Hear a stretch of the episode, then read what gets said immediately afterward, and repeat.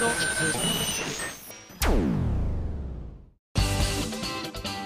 井あさみのシンガーソングゲーマー。皆さんこんにちは。今井あさみの SSG268 回目でございます。6月も後半もうだいぶ過ぎましたけれども。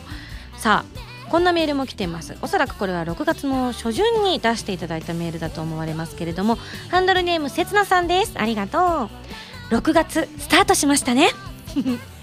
えー、ニュースでも梅雨入りが報道されて今年もこのシーズンがやってきたなと感じています。そして梅雨になると子供の頃をいつも思い出します。雨が降ると欠かせないのはもちろん傘ですよね。小学生の時はかなりの確率で傘を紛失は破壊していました。というのも下校時には晴れて学校に忘れてそのままになっていたりとかチャンバラごっこ的なもので使い物にならなくなっていたりとか、え、実はつい先日も定食屋に傘を忘れてきてしまいましたと。わかるわでも私ね今年の梅雨、まあ、6月の21日の時点でどうかは分かんないんですけどすごく運が良くて割とやっぱドドーって降ったりとか、まあ、関東圏内の皆様は特に分かるかと思うんですけれども本当1日のうちで目まぐるしく天気が変わっていると思うんですが私結構運が良くてドバーって降った時に外にいることが少ないんです。結構晴れてる状態で歩いたりとか、まあ、小雨ぐらいかなとかそのレベルでしか実はまだ街を歩いておりませんで家にいたりとかあと建物の中にいる時に突然なんか窓がこうガタガタガタガタって揺れるなと思ってたら雨がダーって降り出したりとかっていうのを体験したりはしましたね。なので今年はねあの本当に雨が多いとは聞いていたのでまああの関東圏内じゃなくても各地いろんなところで、えー、本当に雨の多い年になるかとは思うのでね気をつけていただきたいなとは思うんですけれどもうんなんか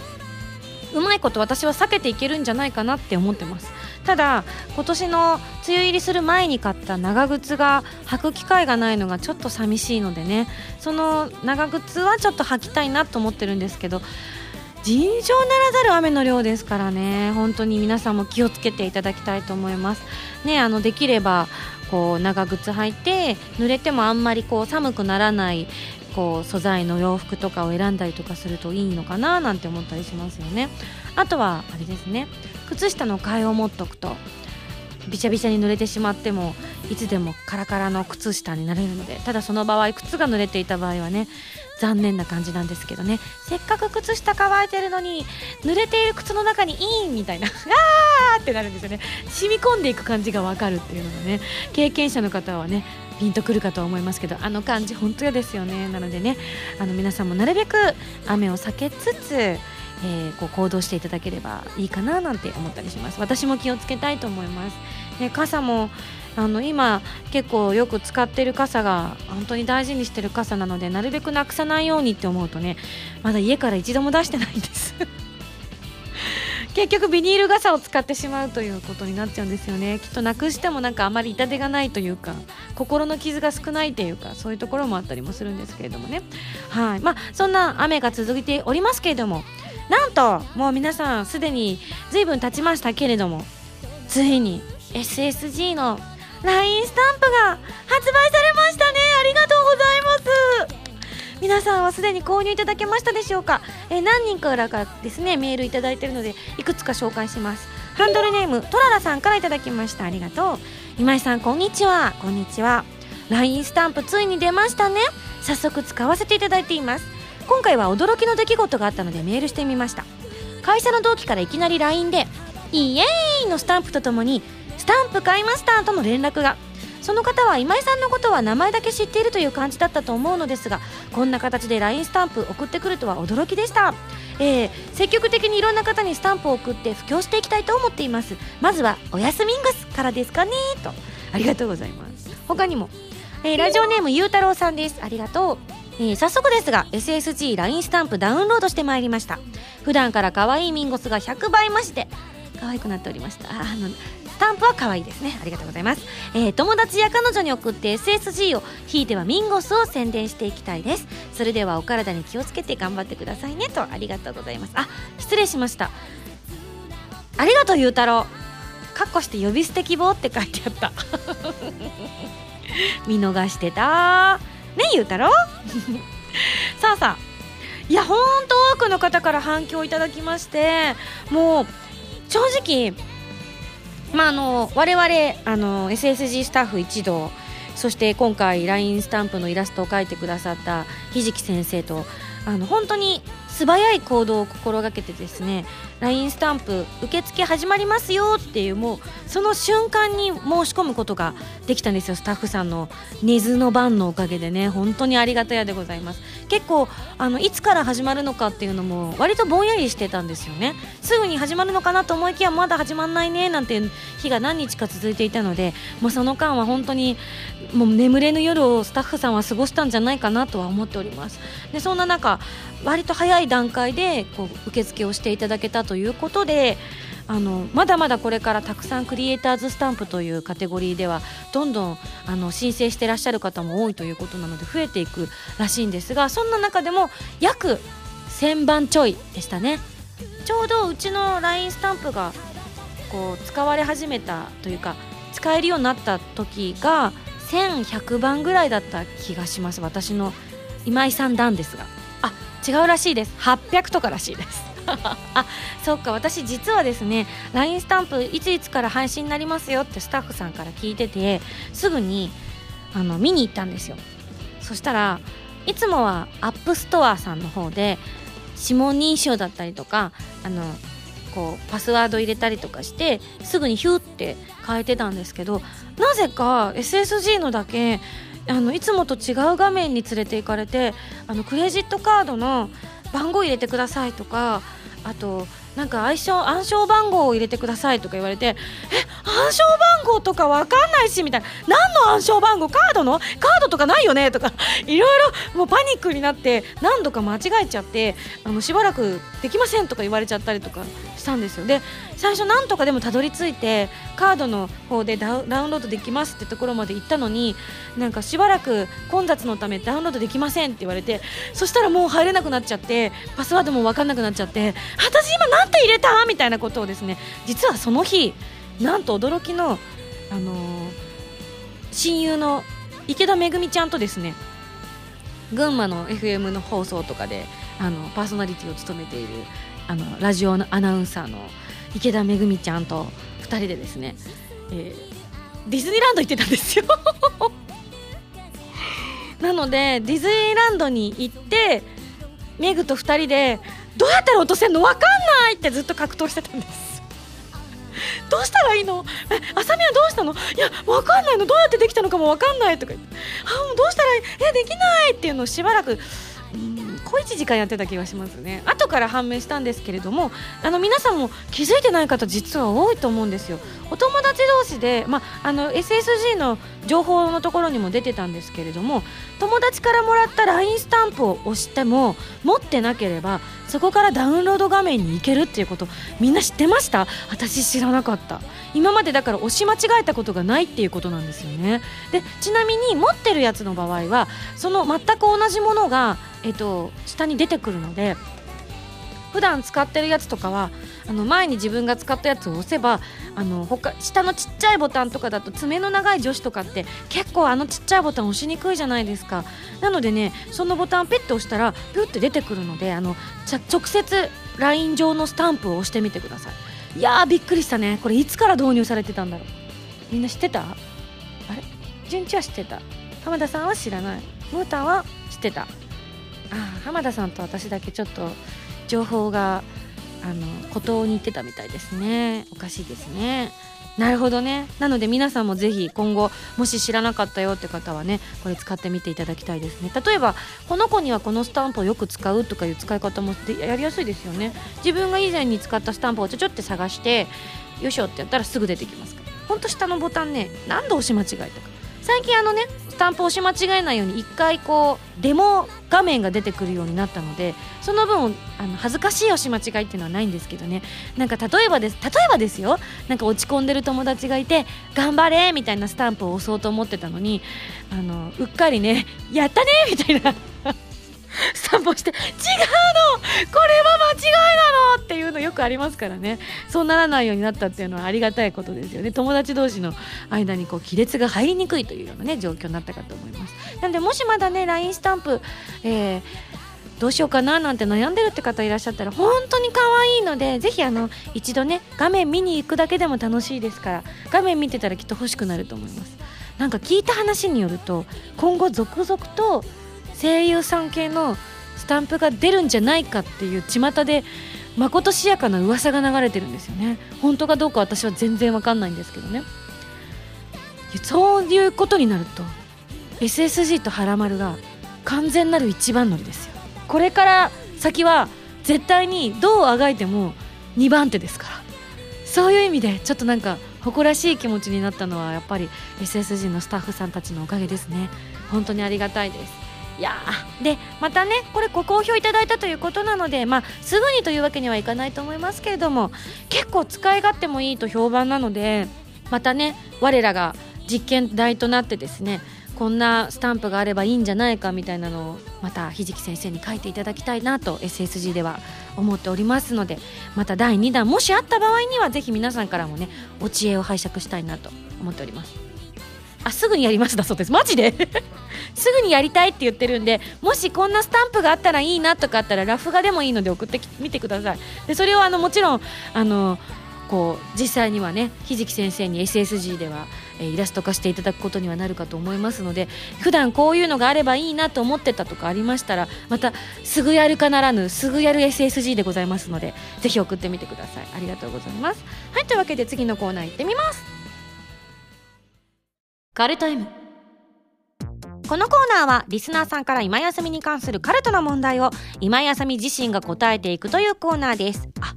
何も考えずに普通に読んじゃった。結構いつもなんかやってたのにね。まあいっか。カルト M レベル1ハンドルネームピカスケさんからの問題です。これから伸ばしていきたい。スキルは？え？スキルうん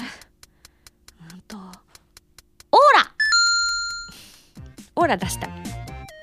ト M レベル2ハンドルネームペケジェイさんからの問題ですミンゴスがサッカーで一番得意なポジションは？え、うん、えっとね、うんとね、ボランチ。いや、リベロ。いや、ウイング？キーパーでしょ。カルト M レベル3。ハンドルネーム、コロマルさんからの問題です。携帯電話の使い方は？メール？電話 ?LINE? え？全部！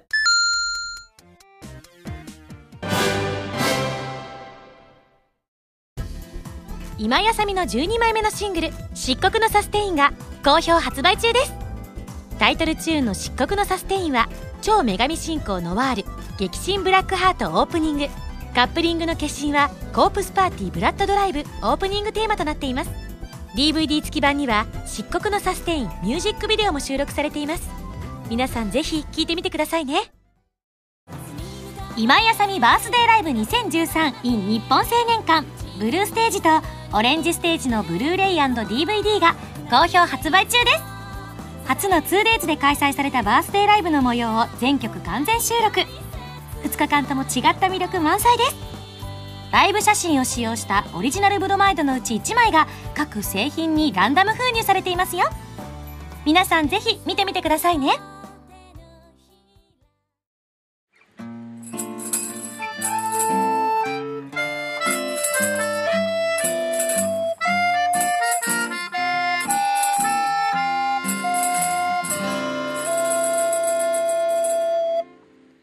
ファミセン。このコーナーはファミツー .com 編集部から派遣された謎の司令官みよちゃんがおすすめするゲームを真のゲーマーを目指す私今やさみが実際にプレイして紹介するコーナーです、えー、前回はファミセンをお休みさせていただきましたので、えー、今回どのゲームを遊んだかというのは動画の方でえすで、に発表されておりますけれども改めてご紹介したいと思います。今回の指令書は、えー、コンパイルハートさんから発売中のプレイステーションビータ用ソフト超女神信仰ノワール激震ブラックハートでございます。もちろん私ノワール役で出演させていただいている作品で、まあ、ネプテューノさんが主役のネプテューノシリーズから、まあ、スピンオフとしてあの以前ね人気投票を行った結果ノワールさんがありがたいことに人気投票1位を獲得することができたご褒美とまことしやかに巷で噂されている作品です。なぜならば人気投票やったのがずいぶん前だからです。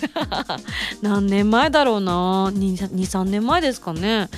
結構あの初期の頃の一番最初のネプテューヌシリーズの頃にやったやつじゃないかとは思うんですがちょっと私もその頃の記憶がふんわりしているので確かなことはですねあのコンパイルハートさんの昔のホームページとか見たら載ってると思います。まだ。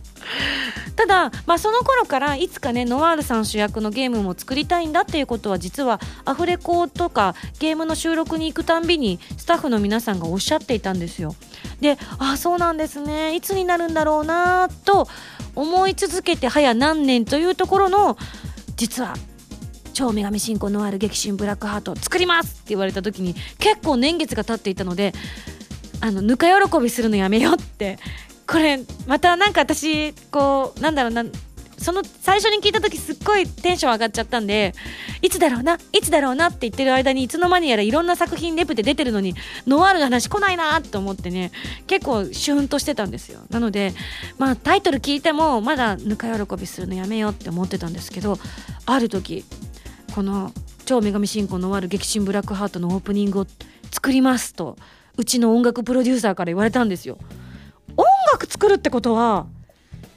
ゲーム作るだろう。ゲームもう撮るだろうみたいな。すごいだからはついに何年か待ち続けてようやくノワール主役のやつが出るんだと思ってねすごい嬉しかったです。まああのどんなシリーズかというのを少しお話ししますとネプテューヌというですねあの女神様がいまして底抜けに明るく元気でみんなに優しいいい子なんですけれどもちょっとおっちょこちょいであのたまにイラッとする主人公というこれはまあノワール目線なんで許していただきたいんですけれどもあのねえーっていう感じの行動の多い、まあ、ネプテューヌという主人公とあと私演じているノワールというしっかり者で、え、ちょっとツンツンしてるんですけれどもまあそんなネプテューヌがほっとけなくて、まあ、友達もツンツンしてるもんで少ないもんですからそんな垣根をこう超えてきてくれるネプテューヌが嬉しくてですね友達できたって喜んでるような子だったんですけれどもね。そして、えー、ブランと、えー、ベールというこの4女神でこういろんな世界をね統治してるんです。ゲーム大体ゲーム業界と呼ばれている世界だったりとかするんですけれどもまあおのおの国を持っていておのおのの中のそのゲームのこういろいろなものをこう守っている女神さんだと思っていただければいいんですけれども今回は、えー、ゲーム市場界の統一を目指すということで、まあ、いわゆるあの、まあ、スピンオフというのもありますけれども、えー、違った世界線のゲームです。あの例えばアニメとかだとネプテューヌとかとも仲良くなった世界なんですけれども、まあ、あの最初はツンツンしている世界から始まったりとかして、えー、仲間とかね部下からこう反旗を翻されたりとかするノワールなんですけれども、まあ、心を入れ替えて途中からこれじゃいけないということでですねあの他の仲間たちと一緒にゲームのこのゲーム市場界を統一していくというゲームとなっております。でシリーズ初のシミュレーション RPG となっております女神たちが可愛いミニキャラになって縦横無尽に画面上をね走り回るということなんですけれどもミニキャラとはいえ私も驚いたんですけれども本当に必殺技などかなり動きまくって表情なんかもすごく多彩で本当にあのこのネプテューヌシリーズ大好きな人にとってはたまらないなとそのままキーホルダーとかたくさん作ってほしいなと思うぐらいですね可愛らしいイラストというかキャラクターとなっております。で今回シリーズのこの4女神に加えましてですね18人の新たな仲間が登場しております。いろいろなゲームで見たような気がするような、うん、なんだろうこれよくわからないからごまかしてくださいって各所で言われているんですけれどもあのー、あれ？それこそ私がやったゲームね画面だとピットさんというね名前。リット。リット。うんふんよ。ふひほ。のリト そんなことないです。偶然です。めちゃくちゃ偶然ですよ。たまたま段ボールが落ちてただけですよ。見たんでね。そういうのもあったりとかするのでただあの明確にこうだっていうのは語られたりとかしていないのでぜひですね各キャラクターを見た時にあこのキャラクターはもしやの？なんてねなんて思いながら見るのも楽しみなような気はするようなふんわりするようなこれ以上私には断言できません。そしてですねバトル中の特別なシステムとしてリリーブーストというのがあります。これ私が動画でできなくてスタッフのあのこう力を持ったすごく上手な方がですねそのリリーブースト皆さんにあの画面では見ていただいたかと思うんですけれども私下手すぎて隣にも行けませんでした。えー、仲間が隣接した状態でスキル超必殺技などを使うと発動するんですけれどもその時仲間からキスをされるとスキル超必殺技の威力が上がってポイントの消費が減少するということでこれほんと助かりますよね。あの大砲さえなければ私もねこのリリーブーストできたと思うんですけどねかなり大砲にビビりましたね。いや驚いた。きっとあの皆さんは私のようなああいうあのダメなプレイを見て参考にしていただければ上手にできるかと思いますのでぜひね動画の方もしっかり見ていただいてミンゴスほんと下手だなって。私でも自信あるんです。いろんなゲームある中でアクションと並ぶぐらい苦手なのがこのシミュレーション RPG なんです。子供の頃から本当に得意じゃなくてあの本当計算本当計算しなきゃいけないじゃないですか。相手が何マス進めるから自分はここで待って一旦消費して相手を迎え撃ってからの打って出るみたいなのとかあのね全く計算できないんですよ。出たとこ勝負、まあ、性格だからしょうがないよね。こればっかりは。治らないっす。でもそんな私でも、まあ、あのイージーモードとかでやっていただければあの少しはもうちょっとできるんじゃないかなと思っておりますのであのあとはぜひ皆さんもですね何度かコツコツとやっていただければあのコツなんかもつかめると思いますしあのこの面はこういうクリアの仕方がいいのかなっていうのもだんだん分かってくるそうなのでぜひ何度もね失敗してもチャレンジしていただきたいと思います。本当にあのどんどん仲間になっていくキャラがマジ可愛いのであの言っちゃなんですけど正直私は羨ましかったです。本当可愛く描かれていて。いいなって思いました。あこの子も可愛いなこの子も可愛いなみたいな風に思ったりもしたのでね。あのノアルさん特に前半ツンツンしているものですからそういう時富に思いますね。アニメとかはだいぶ優しくなってたんですけど思い出したかのように本当にきつかったのであのきつさ加減をつい甘くするとスタッフからもっときつくお願いしますってのここのノワールさんはきついんですって言われてですよねなんて言いながらねあの仲間にひどいことを言ったりとかしましたけどもね。なんかそんなのもありつつ、えー、かわいいかわいい仲間たちをどんどん増やしていっていただきたいと思います。いや本当漆黒のサステインこのシリーズからねあのオープニングとして使っていただいて実はですねもうすでに発表されておりますけれども次のシリーズに今度ネプテューヌが主人公に返り咲いたシリーズなんですけどもネプテューヌ U という作品があの出るんですけれどもそちらなんと再びオープニングを務めさせていただくことになりました。パチパチパチパチ。えー、確か前回の期間限定コーナーであのすでにお聞きいただいたかな？前々回かな？前々回かもな？そのくらいかな？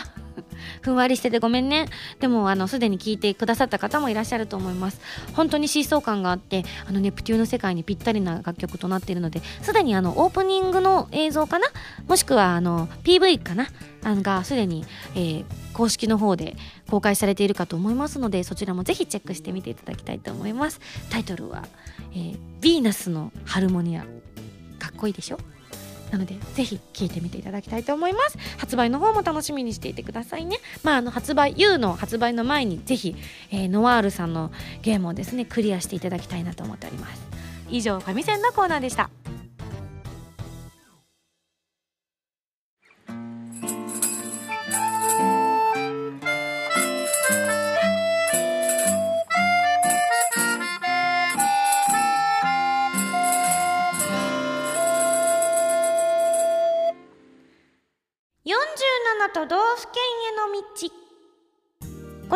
は私今井あさみが日本全国でライブイベントなどを行い、えー、歌唱することで47都道府県の制覇を目指していこうというコーナーです、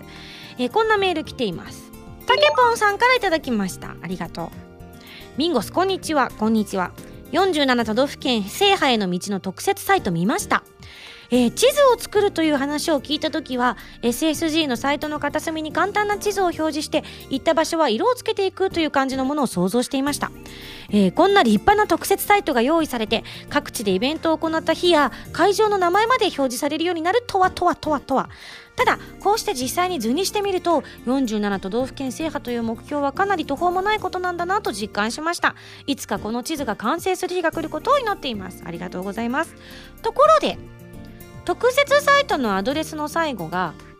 MNGS47 となっていますよね。これはあのスタッフさんが考えてくださった「ミンゴス」のあの頭文字とも違いますね。なんとなく取った「ミンゴス」から取って47都道府県なのであのこれの決めた時のメールがをちょっと見させていただいたんですけれどもこれはいかがでしょうか？こんなのどうですか？あなんかへーへへ48みたいでいいですね。っていう。軽い感じのあの会議が行われていたのにちょっと笑ってしまいました、はい、ただたけぽんさんこの MNGS47 というのを見てこんなことを思ったそうです。一瞬 MGS47 と見間違えてしまいえ？メタルギアソリッド 47? という謎の言葉とともにわわけのわからない想像が頭の中を駆け巡りました。あこんなとこにもリットさんが。間違う。そうか。S が抜けただけでメタルギアソリッドなんだね。ぜひじゃあメタルギアソリッド47のページも作って全国バレないように隠密の一人ライブみたいなのやりますか。メタルギアソリッドミンゴスみたいな。あの内緒で行って歌って誰にもバレなければ OK みたいな。でちょっとずつ増えていくのを見て「ああうちの県でやったんだ」みたいな感じでみんなびっくりする。誰も得しない。ありがとうございました。さあさあここからはですね皆さんからいただいたオラが会場自慢ということでこんな会場いかがですかという情報をいただいております。ありがとうございます。会員ナンバー1315番のわかめさんからいただきました。ありがとう。ミンゴスさんスタッフの皆さんいつもお仕事お疲れ様です。ありがとう。さて、えー今回は私の住んでいる長野県のおすすめの会場を紹介させていただきたいと思います。ありがとうございます。長野市にある北斗文化ホールというところです。大ホールでは有名なアーティストさんが来たりクラシックコンサートが行われたりといった日常の使われ方だけではなく学校の合唱会などにも使われているえとても地域に根ざしたホールなんです。ホールの周りはちょっとした公園のようになっていたり図書館が近くにあったりなどなかなかの癒しスポットなんですよということでね。なるほど。ちょっと調べてみましょうか。さあスタッフみんな一斉に調べておりますが誰が一番最初に北斗文化ホールです。調べることができるかな？北斗文化。あみおちゃん一番早い文化ホールです。さあ大ホールっていうぐらいだから大きそうですね。でも中ホールとか小ホールとかもあるんですかね？なんかカタカナで北斗ってあるんだけどこれあの語源がわからないんですけど私なんとなくですけどキノコって歌っちゃいそうですよね。これ以上は歌えないですけど。ね。北斗みたいな。ここまではセーフかな。お綺麗だね。あでかっ。音楽やオペラバレエ歌舞伎など県内最大のホールだそうです。わーすごい。かなり大きそうですね。これは。結構ね県内のが学校の合唱コンクールとかもご家族の方いらっしゃったりとかするから大きいホールでもねできますからね。綺麗。あじゃああまりにもちょっとこれ会場がでかくて大きいので ほらひどい大きい。大ホールまずいね。やばい。すごい。でもこれ歌ったら気持ちいいだろうな。それこそオーケストラとか呼んでやりたいですよね。えー、座席数が2173おい！長野県で2000超え。震えが来るね。ただ大ホールのみじゃないですか。中ホールあります。中ホール行こう。中ホール中ホール。さっき下にあった。あこっちのがまだ現実味ある。えっ、と固定席が1070うんうん。でそれでも綺麗です。あ小ホールいいじゃん。定員300名。でもちゃんと椅子もしっかりあって抜けも広いし結構あのバンド入っても全然大丈夫です。で舞台装置と設備としてピアノがあるのでピアノ使わせていただけるかもしれない。貸していただけるかもしれない。ん？300は小さくないかって言われちゃった。えでも長野ですよ。長野ですよ。長野ですよ。何回も言いますよ。ちなみに中ホール。あの第1層だけだと616だそうです。2階を使わなければってことですかね。でも2階使わなかったら寂しいよね。なんか1階に座ったお客さんが振り返って誰もいないなっていう状態になるわけじゃないですか。そしたらなんか県内の長野県内の生徒さんとか何か無料ご招待とかね。小学生無料ご招待とかどうですか？中学生？じゃあ高校生？とかねなんか学校とかにご挨拶とかに行って先生とちょっと仲良くなってあのぜひ2回埋めてくださいみたいな。そしたらなんか気分も高揚してどうですか？みたいな。でご学生さんたちにサイリウム1本ずつ配ってどうか私を盛り上げてくださいってお願いするってどうですかね？ね 2, 回2曲ぐらい体育館で歌ってからのみたいな。地域に根ざした歌手を目指していくってどうでしょうか？ありがとうございます。いやいやすごい大きかったです。まあでも長野県は周囲周囲というか周辺が山に囲まれていて四季がはっきりと感じられる場所ですのでもしお時間が取れるようであれば散策等もいいと思いますと。私も昔友達が長野に住んでいたことがあって今は別のところに住んでるんですけれどもその頃に遊びに行ったりとかしたことがあってあのロープウェイで結構高い山まで登ったりとかしたんですよ。すごくね思い出もあるのでまた行きたいなと思っていた場所なんですよね。なのでぜひぜひぜひこれいいな。交通の便が悪いのでレンタカーが必須ですがミンゴスさんの運転で行きましょうだって。あれ誰も反応しない。ダメか。続いてじゃあこちら紹介したいと思います。ここも大きいぞ。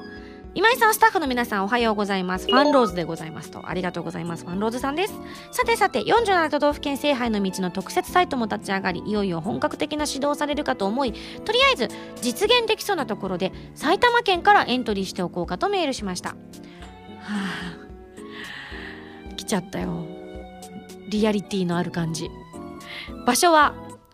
大宮ソニックシティさんの大ホール。えー、ホームページリンク先等はこちらとなっておりますといただきました。収容人数は約2500、えー、大宮駅からほぼ直線で徒歩3分という好立地。大宮駅周辺なら宿泊施設打ち上げ会場になるお店もたくさんあり参加者の皆さんもご安心くださいということで、えー、隣の駅などはは SSA などがありこの先の目標としてと。目標？まあこれ LINE スタンプもあることです。改めて言わせていただきます。あの LINE スタンプを再現しながらいきたいと思います。バカじゃないの？えー、まあね目標するぐらいはただですけどね確かに。まあエントリー候補としてまあ応募させていただきたくと思いますといういただきました。大宮ソニックシティさん結構今までゼロではないですよね。お名前実は上がってないこと実はないんですよ。それこそこれ言っていいんですかね？じゃあ。まだ決まってないですからね。実は 次のライブの会場の候補に実は上がってるんですよ。お宮ソニックシティ大ホール。ただ私がビビってます。いや確かに関東圏内で大宮なんてめちゃくちゃ便利なんですよ実はね。こう都内。それこそ幕張とかあの横浜とかと変わらないぐらい便利なところなんですよ。なのでまあ場所的には全然ありなんですけどなんかでかくないかいって。何を言ってるのかなっていうところもあったりとかしてまだただ候補ということなのでねどうなるか分かりません。あの次回もしねライブがあることがあった場合はあの大宮ソニックシティホールが候補に上がってたけどどうなったかというところも注目していただきたいですね。本当にあのまだ名前が出ただけなんです。なんなら浜田さんがポロッとニヤニヤしながら口に出しただけなんです。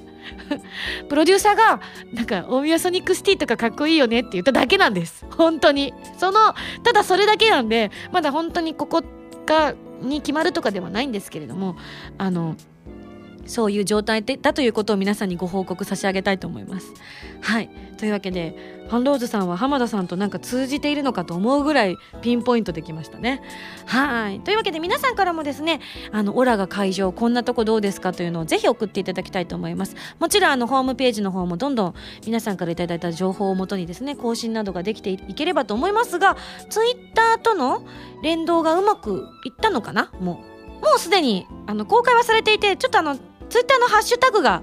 あのちょっとひねくれマンボウな感じになっていたと思うんですけれども、すでにもう治っているかと思いますので、どん、どしどし送っていただきたいと思います。えー、こちらのホームページの方では、私がライブやイベントを行った場所などが一目でわかるような地図を作成中ということで、えー、ツイッターのハッシュタグを使って皆さんの意見を集められるようになっておりますので、ぜひご協力をお願いいたします。なお、送っていただくときにですね、あの、会場の正式な名前などがありますと検索などが、えー、私たちもしやすくなって、えー、採用確率がアップするかと思いますのでぜひそういった情報ももし分かるようでしたらまたねあの全然分かんなくてもこちらでお調べいたしますので送っていただきたいと思います。はいというわけで以上47都道府県への道でした。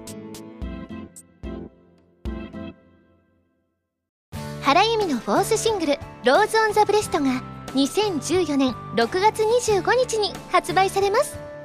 タイトルチューンの「ローズ・オン・ザ・ブレスト」は神様と運命覚醒のクロステーゼエンディング。カップリングの「イン・ザ・レイン」はコープスパーティーブラッドドライブオープニングになっています。DVD 付き版には「ローズ・オン・ザ・ブレスト」ミュージックビデオも収録されています。皆さんぜひぜひ聴いてみてくださいね。私今井あさみがいろいろなゲームに挑戦したり曲を作ったりする歌とゲームをテーマにしたラジオ番組「今井あさみのシンガーソングゲーマー」私の新曲がいち早く聴ける期間限定視聴コーナーはファミツー .com だけで配信中なのでぜひチェックしてくださいね。今井あさみの SSG ファミツー .com で毎週土曜日0時より配信中です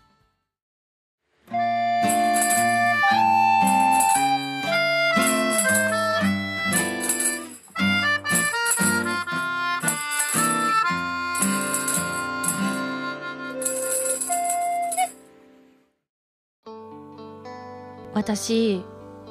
つい先日なんですけれどもそれこそあのメールとかでもたくさん頂いててちょっと今日はご紹介できなかったんですけど先日あの野良神のイベントが舞浜のアンフィシアターというところであったんですけど私舞浜のアンフィシアター初めてお客さんとしても行ったことなかったですし出演者としても実は行ったことがなかったので初めて行ったんですけれどもすごい不思議なホールでしたね。あのそのイベントの当日朝驚きなんですけれども15年ぶりにベッドから落ちました。めっちゃ驚いた。本当に驚きました。あの今なんで思い出したかっていうとこちらラジオネーム周海道さんから先日夢で今井さんがひたすらグラパンが食べたいグラパンが食べたいと転がり回っていったので何かのお告げかと思いパンを買いに走りましたということでグラパンの写真を送っていただいたんですけれどもそれではって思い出したんですよ。あの結構最近夢を見る機会が多くていろんな夢を見てる中でおそらく私何かから逃げてたんだと思うんですよね。逃げて逃げて逃げてってやってたらちょうどあのちょうどっていうかぐるんとぐるんぐるんと回転した結果ベッドの端から、えっと、私完全にあの地面を見る形うつ伏せの状態で目が覚めてはって気が付いたら床が見えてるんですよ。あこれまずいって思ったんですけどもそのまま落下しましてですねしこたまえ左足の膝を強打いたしましてですね皮がむけましてとてもとても痛かったです。ただあの人間こう危機を感じた時はちゃんと起きるんだなっていうことが分かってよかったなって思いました。本当にあの無重力になった瞬間に目が覚めましたからふわってであの猫私ひょっとしたら前世猫なのかなって思うぐらい猫みたいなあの立ち振る舞いでしたね。こうわーって落ちてすかさず四つん這いでスチャッってやったんですよ。そしたら左足だけガンって振ったんですよね。惜しかったな。あれもう少しうまくさっていけてたらかっこよかったんですけどもね。ただあの15年前に落ちた時はですねあのしかも私がすごくズボラなもんでベッドの下にあの引き出しがあるタイプのやつだったんですよね。引き出しをね開けたままにしてたんですよねほんのちょっと。1 5センチぐらいこれもまた。それで落ちたんですよね、うん、しばらく立てなかった。あの時に比べれば成長したなと。15年が私を強くしたなっていうふうに思いました。ただ私のベッドねいろいろ私が高いベッドが高いっていうのは値段じゃなくて高さが高いベッドが好きで。うん多分私が今普段寝てる位置は床から1メートルぐらい上のところなんですそこから、まあ、落ちたのでねあの程度で済んで本当に良かったなってさあそんな私のドジっ子話お恥ずかしい話でした。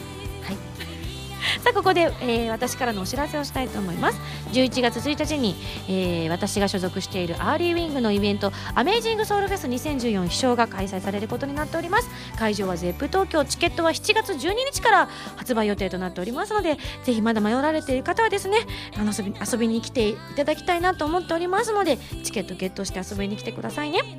そして